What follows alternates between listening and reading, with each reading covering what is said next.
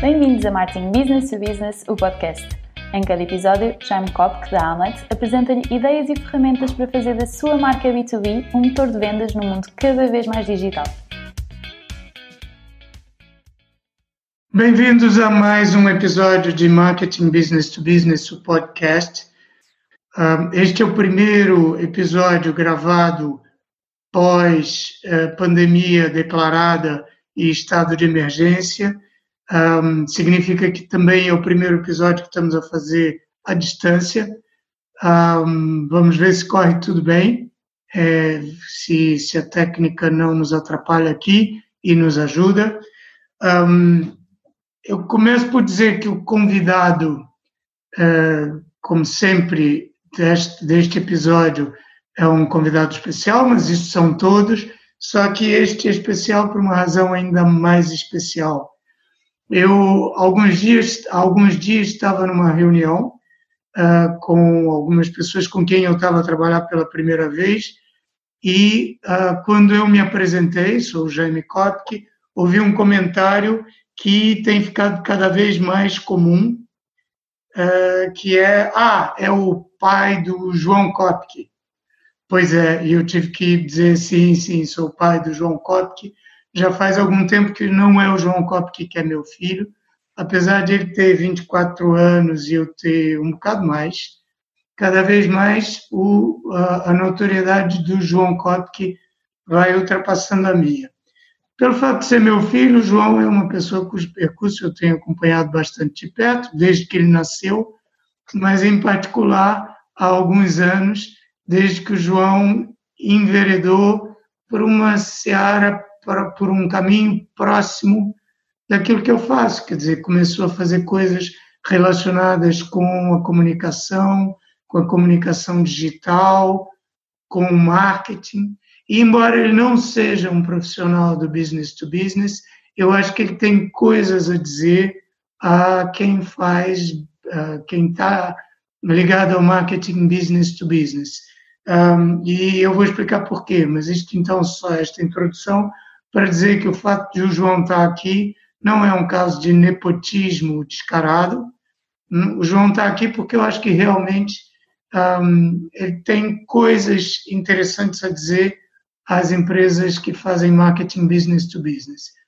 Isto por um, várias razões. Uma das razões é, o próprio fato de o João ser uh, um marketeer tão jovem, na verdade, ele tem 24 anos, já faz comunicação e marketing digital há alguns anos, certo, João? Podemos dizer que desde a ah, seis, seis anos no mínimo. Seis anos no mínimo, como muitos adolescentes hoje em dia, o João começou a criar conteúdos ah, muito jovem. Só que começou a fazer isso de uma forma mais sistemática e cada vez isso foi se transformando naquilo que é hoje a atividade profissional dele. Então, esta é uma das razões porque eu vejo muitas empresas que estão estruturadas e que têm departamentos de marketing, ah, especialmente as business to business, que não fazem comunicação digital e que encontram desculpas para isso.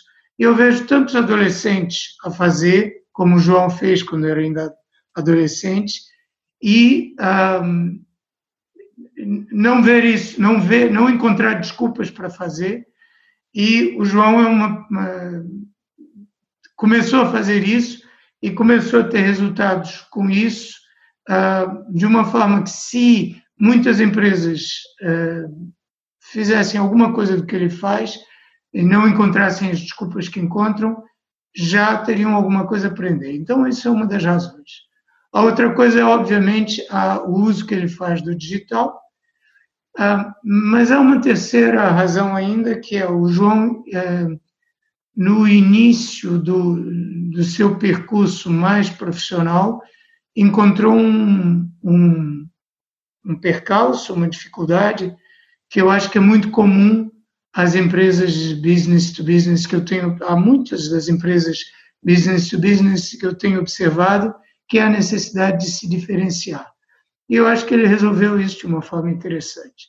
Então, embora seja um pouco fora da caixa, trazer para cá um surfista uh, que tem um pouco de artista, uh, que está começando o seu percurso profissional, um, eu acho que, mesmo assim, isso traz coisas que podem ser muito interessantes para quem está no marketing business to business, mesmo não sendo um profissional claramente do marketing business to business. Então, agora eu vou me calar um pouco e vou pedir para o João se apresentar. João, quem é você, tirando o fato de ter o mesmo uh, sobrenome ou apelido do que, que eu? Quem é o João Kopke? Então, para já acho que vou ter um primeiro problema, que é o problema do sotaque. Uh, normalmente eu falo com o sotaque do Brasil quando falo com o meu pai, porque lá está, o meu pai é brasileiro e a minha mãe também, então eu fui habituado em casa a falar assim. Mas como um, acho que estamos a falar primordialmente para o público português, vou, vou tentar manter-me fiel aqui ao sotaque português, apesar disso ser bastante esquisito, porque falar com o meu pai assim é, é, é, é um contrassenso. Mas posto isto e posto, uh, e para além do facto de eu ser, enfim, filho do meu pai, uh, e agradeço já o convite, eu acho que uh, eu, eu não, não, só estou aqui por causa do meu pai, porque isso é bastante óbvio, mas estou aqui profissionalmente por causa do meu pai, porque no início uh, deste percurso, como, como criador de conteúdos, um, sem a ajuda do meu pai, provavelmente eu não teria tido um head start que tive, e, e portanto. Um, o meu pai é um, é um bom marketeer e isso ajudou muito no começo. Um, e ensinou-me muita coisa, e que acho que vamos falar de algumas dessas coisas agora a seguir, mas se eu tiver que resumir bastante o que eu faço, um, eu sou um criador de conteúdos, mais especificamente de conteúdos que tentam trazer um, o surf a um público mais abrangente e por isso servem-se de outros temas, ou seja, o surf serve quase como um pretexto para falar de outras paixões que eu tenho e que gosto de explorar, como sendo, enfim, a música, como sendo um, história, sociologia, antropologia, enfim, reflexões sobre a vida como um todo, uh, que são temas bastante gerais e sobre os quais toda a gente se interessa. Obviamente também o viajar e o turismo são todos ganchos que, que agarram um público muito mais abrangente, público esse que é normalmente o público das marcas também com quem eu trabalho e que financiam os projetos em que eu me quero envolver. Uh, normalmente são marcas fora do surf e para falar um, utilizando o surf para um público geral, que é o público dessas marcas, nós precisamos de ter o gancho do surf, claro está, porque é um gancho sexy, é um gancho bastante atraente, mas também a história que se vai contar tem que ser interessante para esse público. E os surfistas tendem a falar surfês, que é uma linguagem pouco conhecida da maior parte das pessoas e, portanto, às vezes há essa dificuldade. E eu encontrei esse nicho, então, sim, produtor de conteúdos, surfista, sim, mas que tenta falar a um público mais abrangente através de vários temas. Acho que muito resumidamente é isto. Então, eu queria pegar uh, em algumas das coisas que você disse, porque tem aí o problema inicial que você teve no início do. Quando você começou a estruturar e a pensar o que, que, que, que eu vou fazer é, profissionalmente dessa minha atividade de surfista, né? Porque foi aí que a coisa começou. E é engraçado que nessa sua resposta você já começou a falar de pelo menos dois problemas de identidade. Né? Primeiro, eu sou português e brasileiro, com que língua eu vou falar? Ou que sotaque eu vou usar? E depois, uh, o segundo problema de identidade, que é você é um surfista, né? mas num determinado momento, como, como, é, que, como é que eu me posiciono é, como surfista para poder chegar a um público mais alargado e para poder é, interessar as marcas é, que podem me patrocinar, é, como é que eu posso interessá-las por aquilo que eu tenho para oferecer. Hum? Isso eu acho que é um tema muito interessante, essa foi a reflexão que de que de alguma forma eu participei, que foi muito interessante, porque aquilo que eu vejo é que esse problema de identidade é um problema de identidade que muitas empresas têm. Hum? Ah, e muitas empresas business to business com quem eu tenho trabalhado e que eu observo, e que essa é uma reflexão que a gente tem feito muitas vezes neste podcast, que as empresas são sempre muita coisa, têm muitos produtos, e se dirigem a públicos-alvo diferentes, uh, e de repente, num determinado momento, elas têm que, ou poderiam né, antes de comunicar, fazer essa reflexão. Mas quem é que eu sou? Quando eu vou comunicar, quem é que eu sou? Eu sou, eh, no seu caso, sou português e brasileiro, sou surfista, mas viajo, ou, ou sou músico também, uh, faço muitas coisas. Como é que eu vou me apresentar ao meu público? Essa é uma reflexão que eu vejo que muitas marcas não fazem, né? Uh, e por isso se apresentam, ah, eu sou, eh, eu vendo parafusos, ou eu vendo parafusos e uh, baterias e máquinas industriais, ou seja o que for, eu faço muitas coisas para muita gente, mas eu não encontro uma maneira simples e coerente de contar a minha história. E você, de certa forma, arrumou a sua história, dizendo: Eu sou um produtor de conteúdo que tira partido do surf para interessar determinados públicos, que são públicos que uh, interessa as marcas que me patrocinam uh, uh, atrair. Né? Então, você tornou a sua história, que é uma história, de certa forma, multifacetada, numa, numa história que se conta numa linha. Né? Confere? Confere, então, eu, eu acho.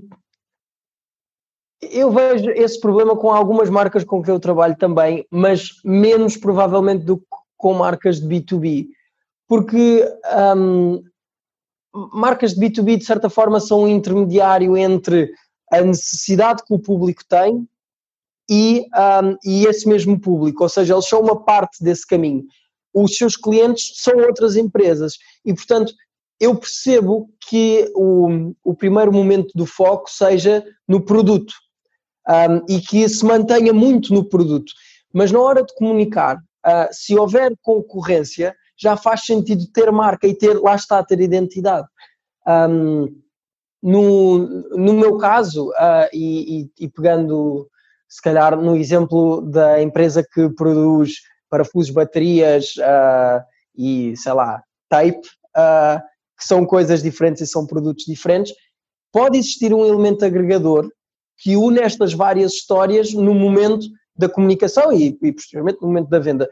Mas um, lá está, se nós não pararmos para pensar um bocadinho uh, em quem é que nós somos e porquê que nós temos estes produtos, um, podemos vir a, a correr o risco, e isso aconteceu comigo, uh, eu acho que isto não é um processo que, que acaba, uh, mas certamente este pensamento de marca tem que acontecer inicialmente e eu acho que ele continua, não é, não é uma coisa que é completamente estanque e, tem que se ir renovando e repensando o que é que a marca é e a marca vai mudando e vai se moldando à medida que novas coisas aparecem. Eu não sei até que ponto é que nós não temos que ter uma marca suficientemente flexível para, para abraçar outras oportunidades. E eu acho que isso é, é, é possível.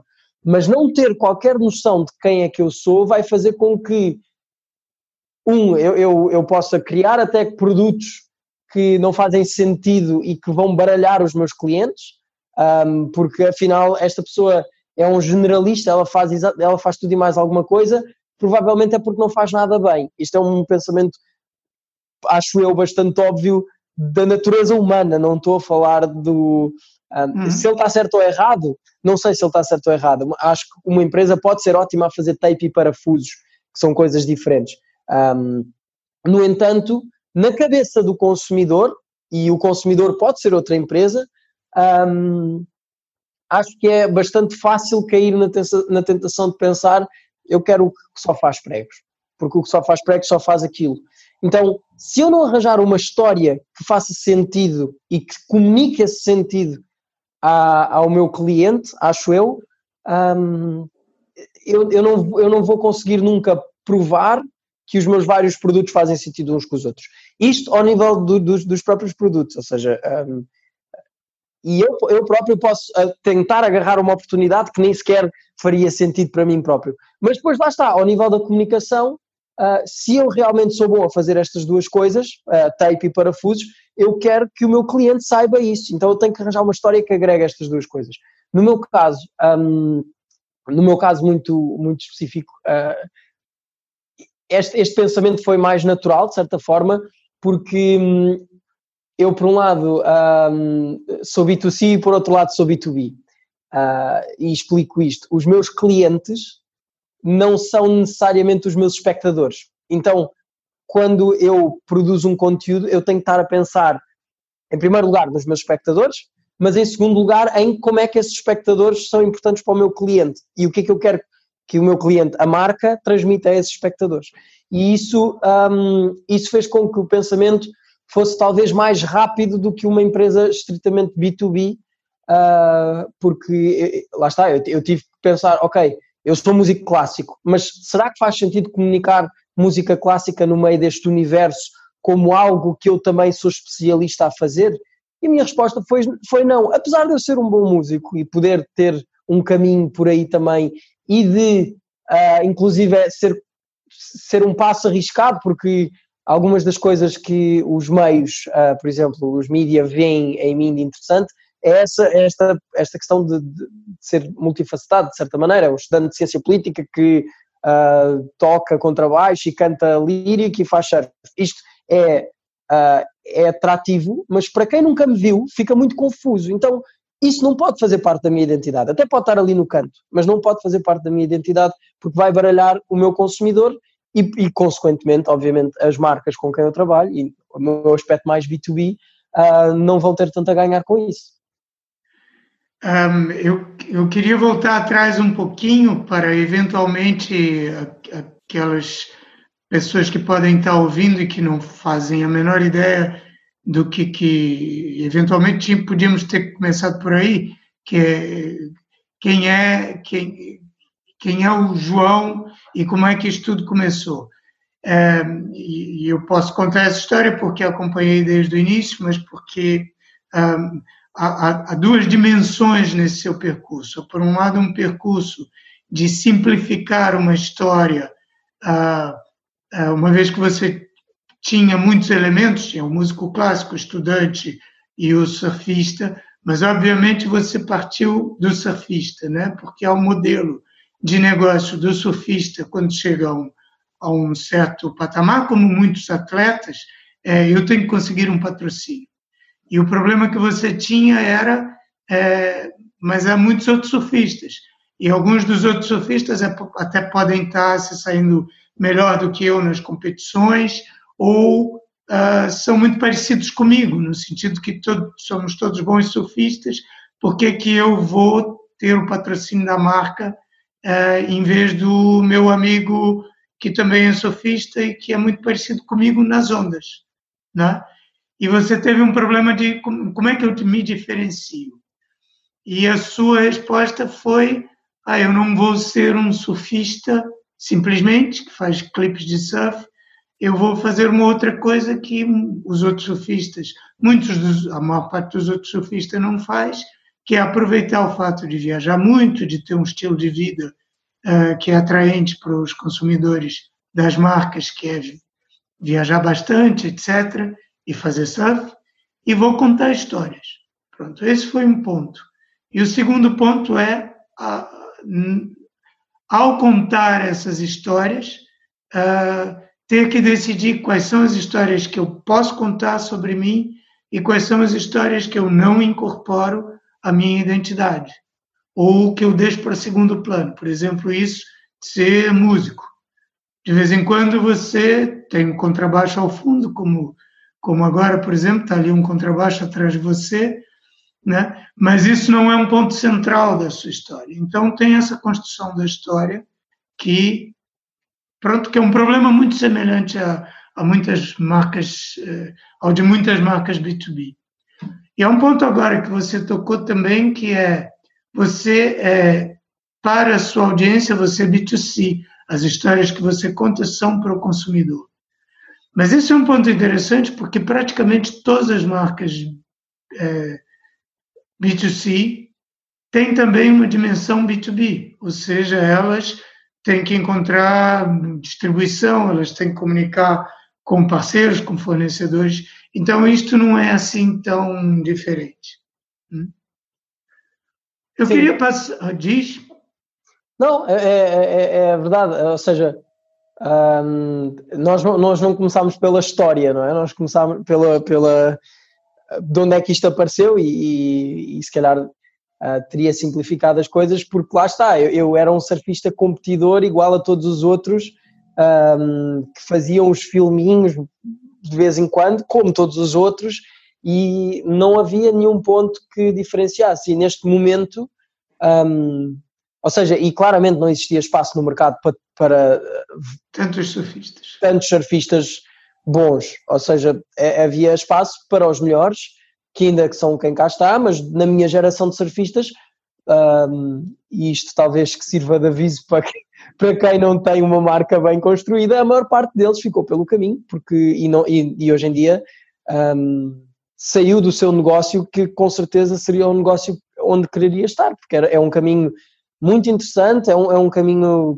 que, que é de sonho para muita gente, uh, às vezes até demais, e alguns que tinham marca ficaram, uh, e há, há, várias maneiras de ter uma marca uh, e de se diferenciar naquele percurso, os que tinham conseguiram ficar, os outros ou eram os melhores dos melhores, e esses ainda estão cá, mas é um ou dois, e os outros todos foram saindo, portanto Uh, e eu provavelmente, sendo muito sincero, eu acho que teria saído se não tivesse arranjado essa diferenciação e já estaria noutro percurso qualquer, ou seja, o meu negócio teria falido. Uh, Sim, é eu acho que é muito interessante esse aviso, porque é mesmo aquilo que pode acontecer com muitas uh, empresas, eu nem vou falar de marcas, eu vou falar de empresas que não se preocupam em construir a sua marca. Num momento como aquele que nós estamos vivendo, por exemplo, que é um momento de contração, que nós sabemos, não sabemos onde é que vai parar, aquelas empresas que têm uma marca construída,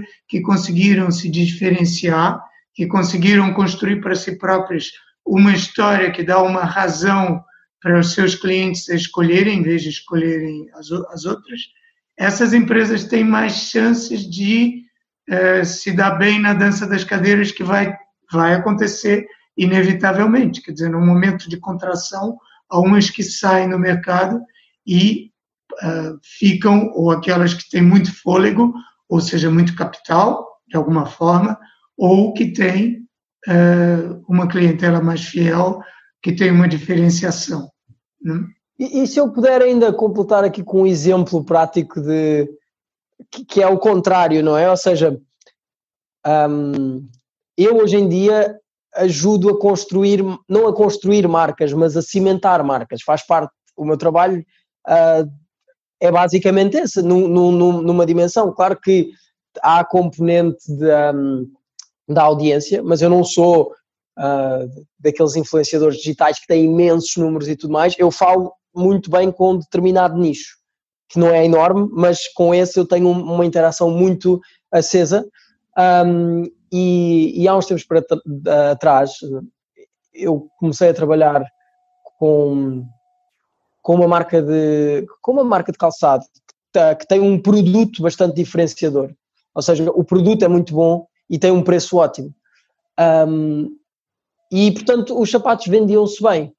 Mas um dos argumentos que eu dei ao, enfim, à, à pessoa que era responsável por começar a trabalhar comigo ou não, foi precisamente vocês têm um produto ótimo agora, mas se vocês não conseguirem transmitir a vossa mensagem e fazer com que o vosso público se agarre à vossa mensagem, amanhã aparece o mesmo produto, porque a, a diferença normalmente não está aí, não é? O produto é nem sempre é o mais. Se estivermos a falar de foguetes espaciais, ok, mas falar de sapatos, falar de, uh, falar de tapetes, falar de parafusos, não é a, dif a dificuldade não está em conseguir o produto, a dificuldade está em que uh, esse produto se mantenha na cabeça das pessoas. Ou seja, a diferença entre umas pilhas Duracell e outras pilhas quaisquer provavelmente não são as pilhas. São isto é mais, isto é mais tipicamente verdade no, no, nos produtos de consumo do que na boa parte da, do, dos produtos ou serviços business to business. Mas funciona exatamente da mesma maneira, né? porque você, mesmo que haja uh, uma diferenciação entre uma, uma consultoria de IT, por exemplo, e outra consultora de IT, ah, quando você mede todos os fatores, você tem uma confusão, tem uma, uma, uma ah, acabam por ser equivalentes, mesmo sendo diferentes. Sendo diferentes. Uhum. E se você não consegue conquistar de alguma maneira a confiança, o tempo de antena, uh, e não é necessariamente com o melhor produto ou o melhor serviço, né? Uh, você pode perder, inclusive, a oportunidade de explicar o seu produto ou serviço.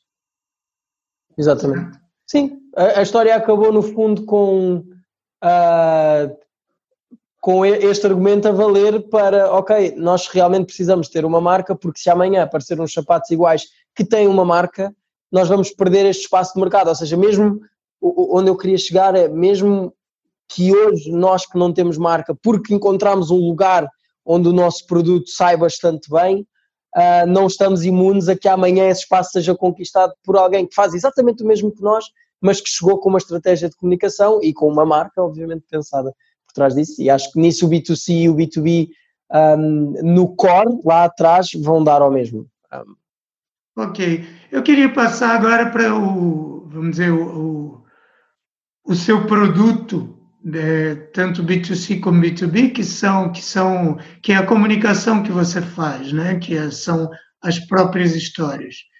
É, isto eu acho que tem uma, uma, uma um interesse para, para as marcas B2B ou para as empresas que querem fazer marcas B2B, porque como eu estava dizendo no início, quer dizer, há muitas empresas que obviamente tem muito mais recursos do que você, que é um indivíduo e que hoje agora até tem uma estrutura, uma pequena estrutura que te apoia, mas quando você começou não tinha absolutamente nada, dizer, tinha você próprio e, no entanto, ia fazendo coisas uh, e muitas empresas que têm uma estrutura, que têm meios, não fazem nada e perdem essa oportunidade de comunicar quando com os meios digitais é tão fácil e pode ser feito com tão poucos recursos. Né? Eu queria entender uh, como é que foi a sua evolução aí, o que, que você começou por fazer, o que, que foi aprendendo, como é que evoluiu e, vamos dizer, aquilo que você foi descobrindo que funciona e que, que hoje garante que você tem o sucesso que tem nas suas uh, iniciativas nesse campo?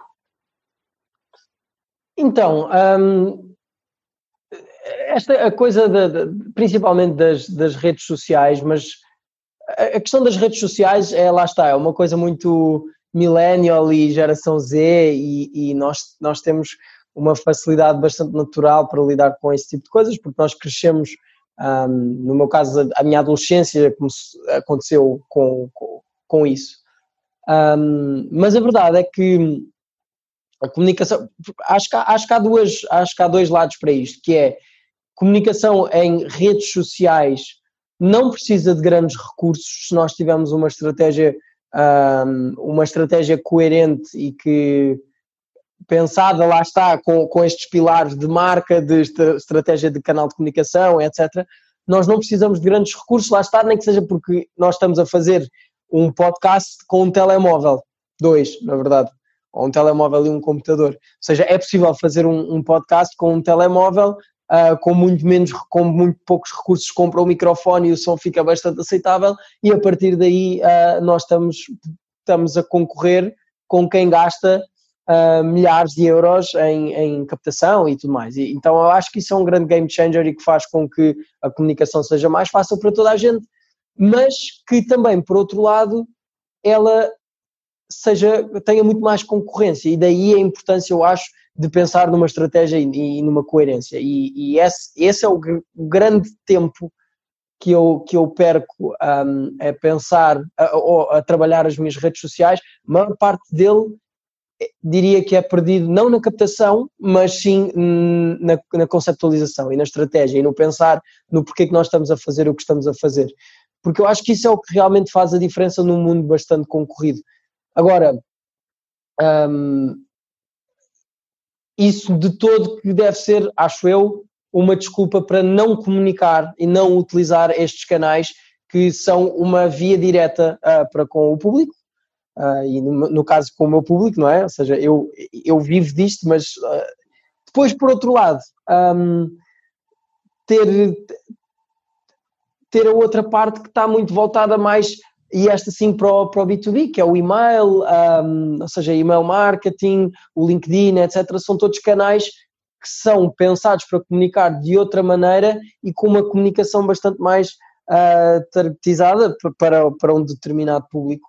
E essa uh, parte não é necessariamente algo que é mais fácil para millennials ou para, uh, ou para não, sei, não sei dizer Generation Z ou sei lá.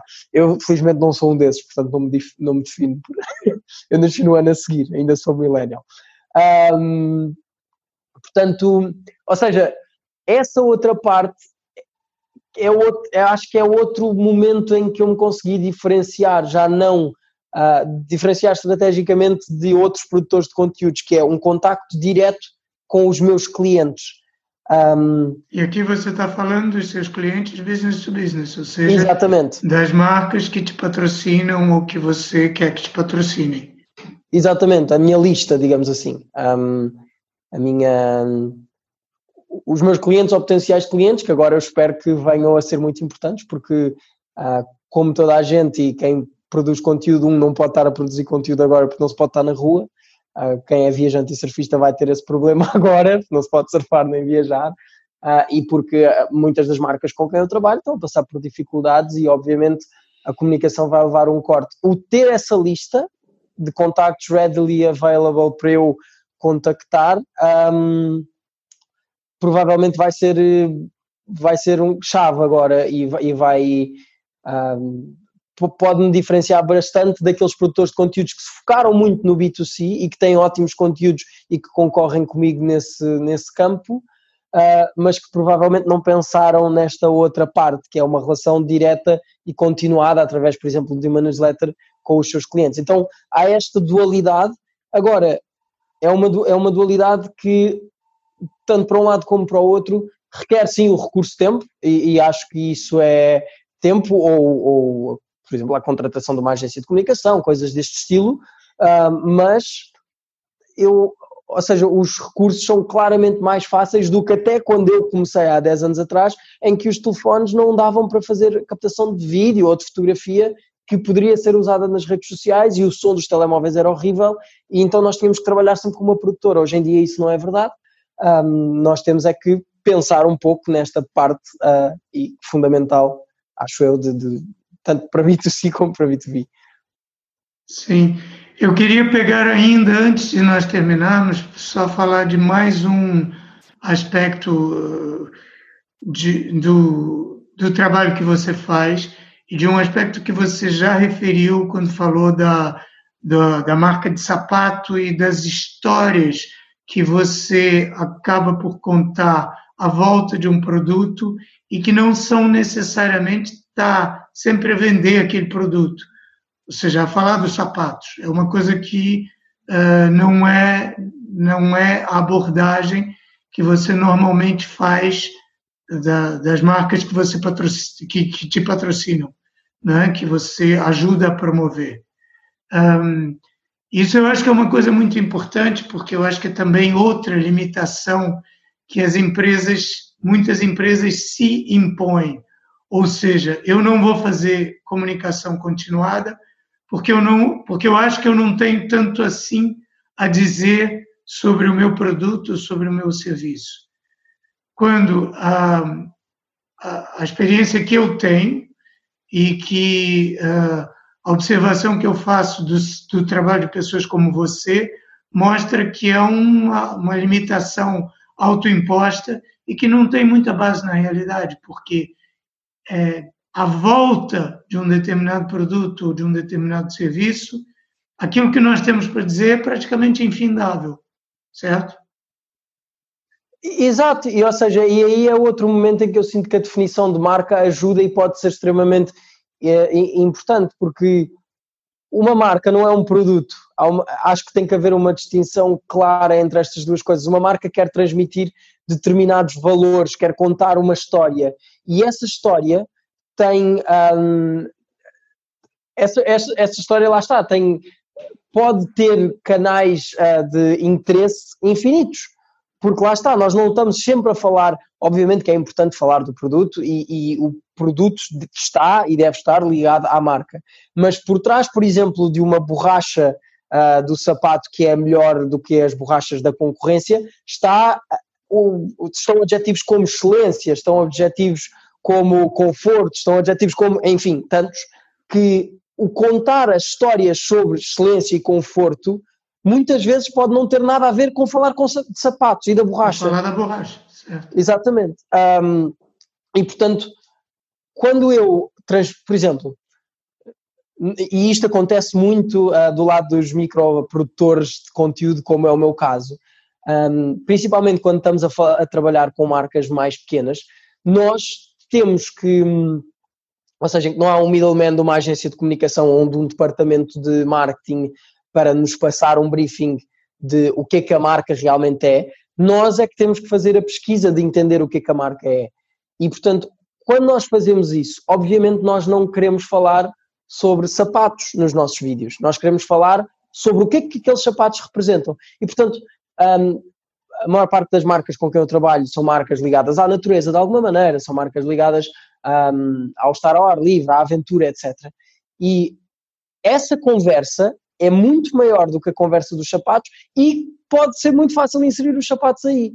Uh, então, nós estamos a passar os sapatos às pessoas com o que eles representam, que é, essas, é este estar ao ar livre, esta natureza, etc., sem nunca mencionarmos os sapatos, sem nunca sequer, às vezes, um, mostrarmos a marca de uma forma extremamente óbvia, um, só se calhar no final, em que a pessoa, lá está, já teve o gancho do surf, uh, que foi o que a atraiu para ver aquele vídeo, não é? Aquela, aquela regra básica, não é? Ter um, ter um gancho que agarra a pessoa, uma história que mantenha a atenção das pessoas durante algum tempo e depois um call to action, ou no, no, no nosso caso não é uma venda, mas sim um, uma tentativa de trazer mais visibilidade. Às vezes sim é uma venda, às vezes é visita uh, o resto da história no site e tentamos trazer as pessoas para outro sítio, mas nem o gancho, nem a história tinham a ver necessariamente só com o produto, mas sim tinham a ver com a marca e com a identidade que está por trás desse produto.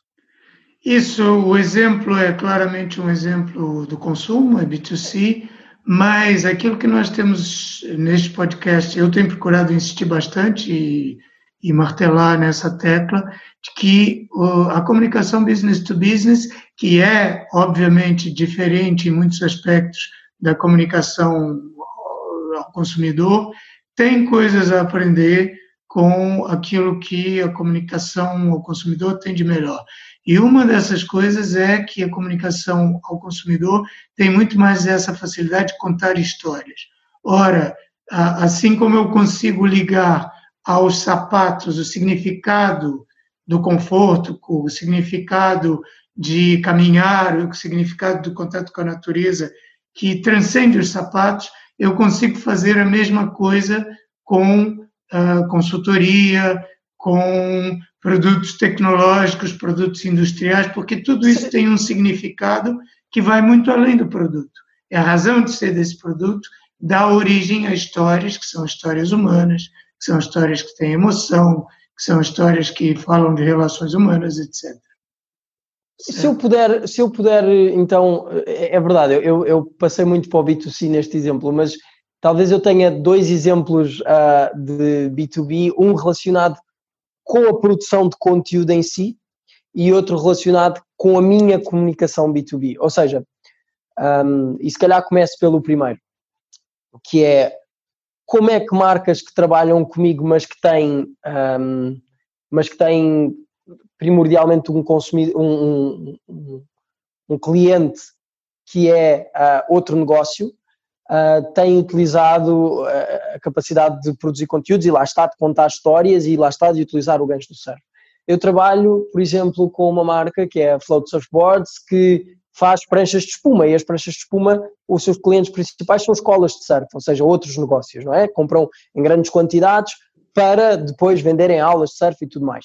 E, portanto, a nossa comunicação, eu, eu uh, no início achei, antes de ter, uh, de sentir melhor as necessidades que a empresa tinha e que a marca tinha, um, achava que ia ser uma comunicação muito uh, muito voltada para o público final. E depois de algumas reuniões, nós percebemos que, sendo que o cliente deles eram escolas de surf que valorizam aspectos que o consumidor final não uh, valoriza necessariamente, como sendo as pranchas de surf na escola levam muita pancada, então estragam-se bastante.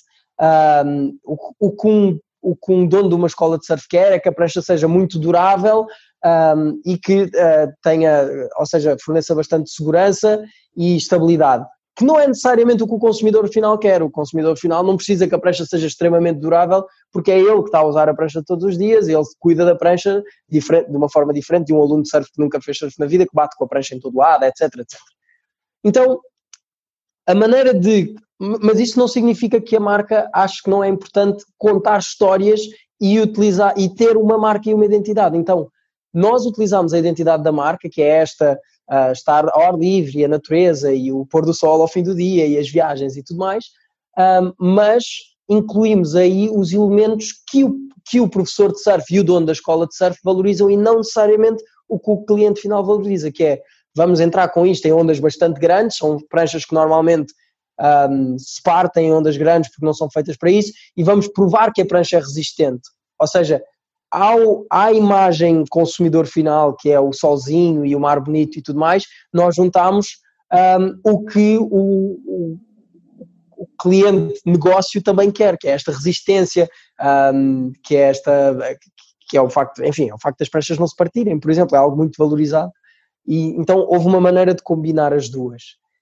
E outra história, que é a história hum, da minha própria comunicação, é quando eu escrevo uma newsletter, um, apesar de eu estar a falar para o meu potencial cliente, eu não quero só mostrar um, eu não quero só mostrar os meus resultados e tudo mais, eu também quero mostrar o que é que a minha marca representa. Então, a minha estrutura de newsletter é uma história muito pessoal, em que eu incorporo o conteúdo e a beleza das imagens que são captadas e tudo mais, e a aventura da viagem e essas coisas, um, numa comunicação de nós fizemos esta viagem, foi brutal, estão aqui as fotografias, vê que maravilhoso é, e já agora isto saiu neste e neste e neste meio, portanto, se tu estivesse a trabalhar comigo, marca, provavelmente uh, terias tido esta visibilidade. Ou seja, há uma combinação da história que se quer contar com uh, as especificidades do meu cliente.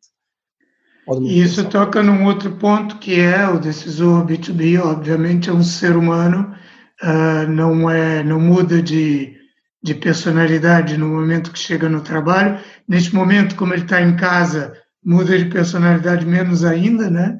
É, o escritório é normalmente em casa, é, o que significa que ele é sensível à história, ele é sensível às imagens, ele é sensível ao humor, como consumidor.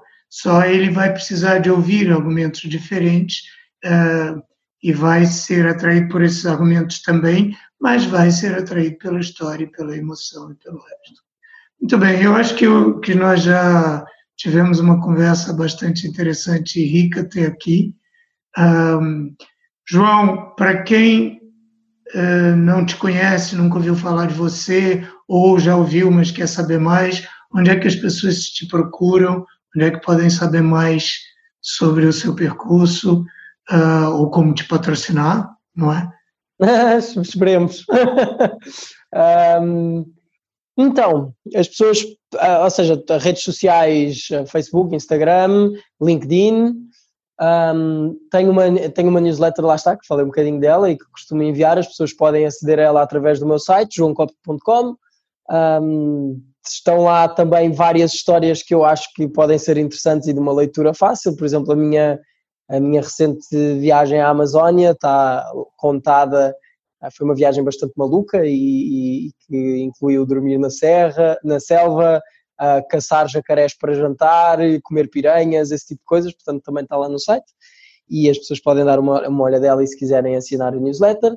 Um, recentemente também comecei a trabalhar no YouTube, mas estamos a dar os primeiros passos, mas também podem pesquisar no meu canal onde estamos a lançar a nova temporada um, da, do Riding Portugal, uma série patrocinada pela TAP, que também passa na televisão, e estamos a lançar também no YouTube em episódios uh, de 15 minutos e conta um bocadinho a história dos segredos uh, da nossa costa, começámos por Lisboa, Uh, enfim, vários projetos a acontecer ao mesmo tempo, acho que é dar uma olha dela e, e eles estão aí.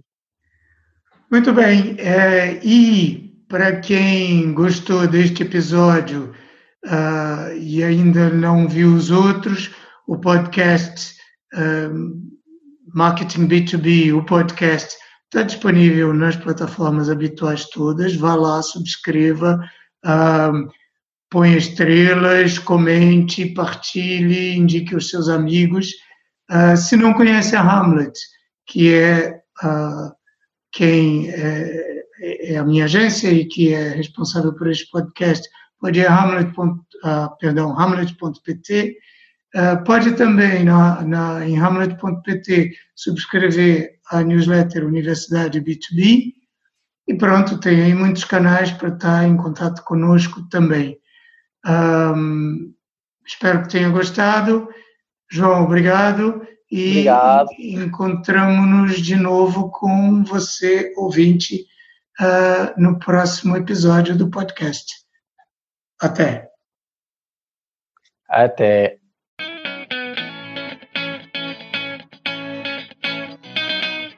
Acabou de ouvir Martin Business to Business, o podcast da Amlet B2B. Se gostou, não se esqueça de fazer like, partilhar, deixar o seu comentário e subscrever no seu canal preferido. Para ver as notas desta conversa, vá a amlet.pt blog. E em breve voltaremos com mais um episódio de Marketing Business to Business, o podcast.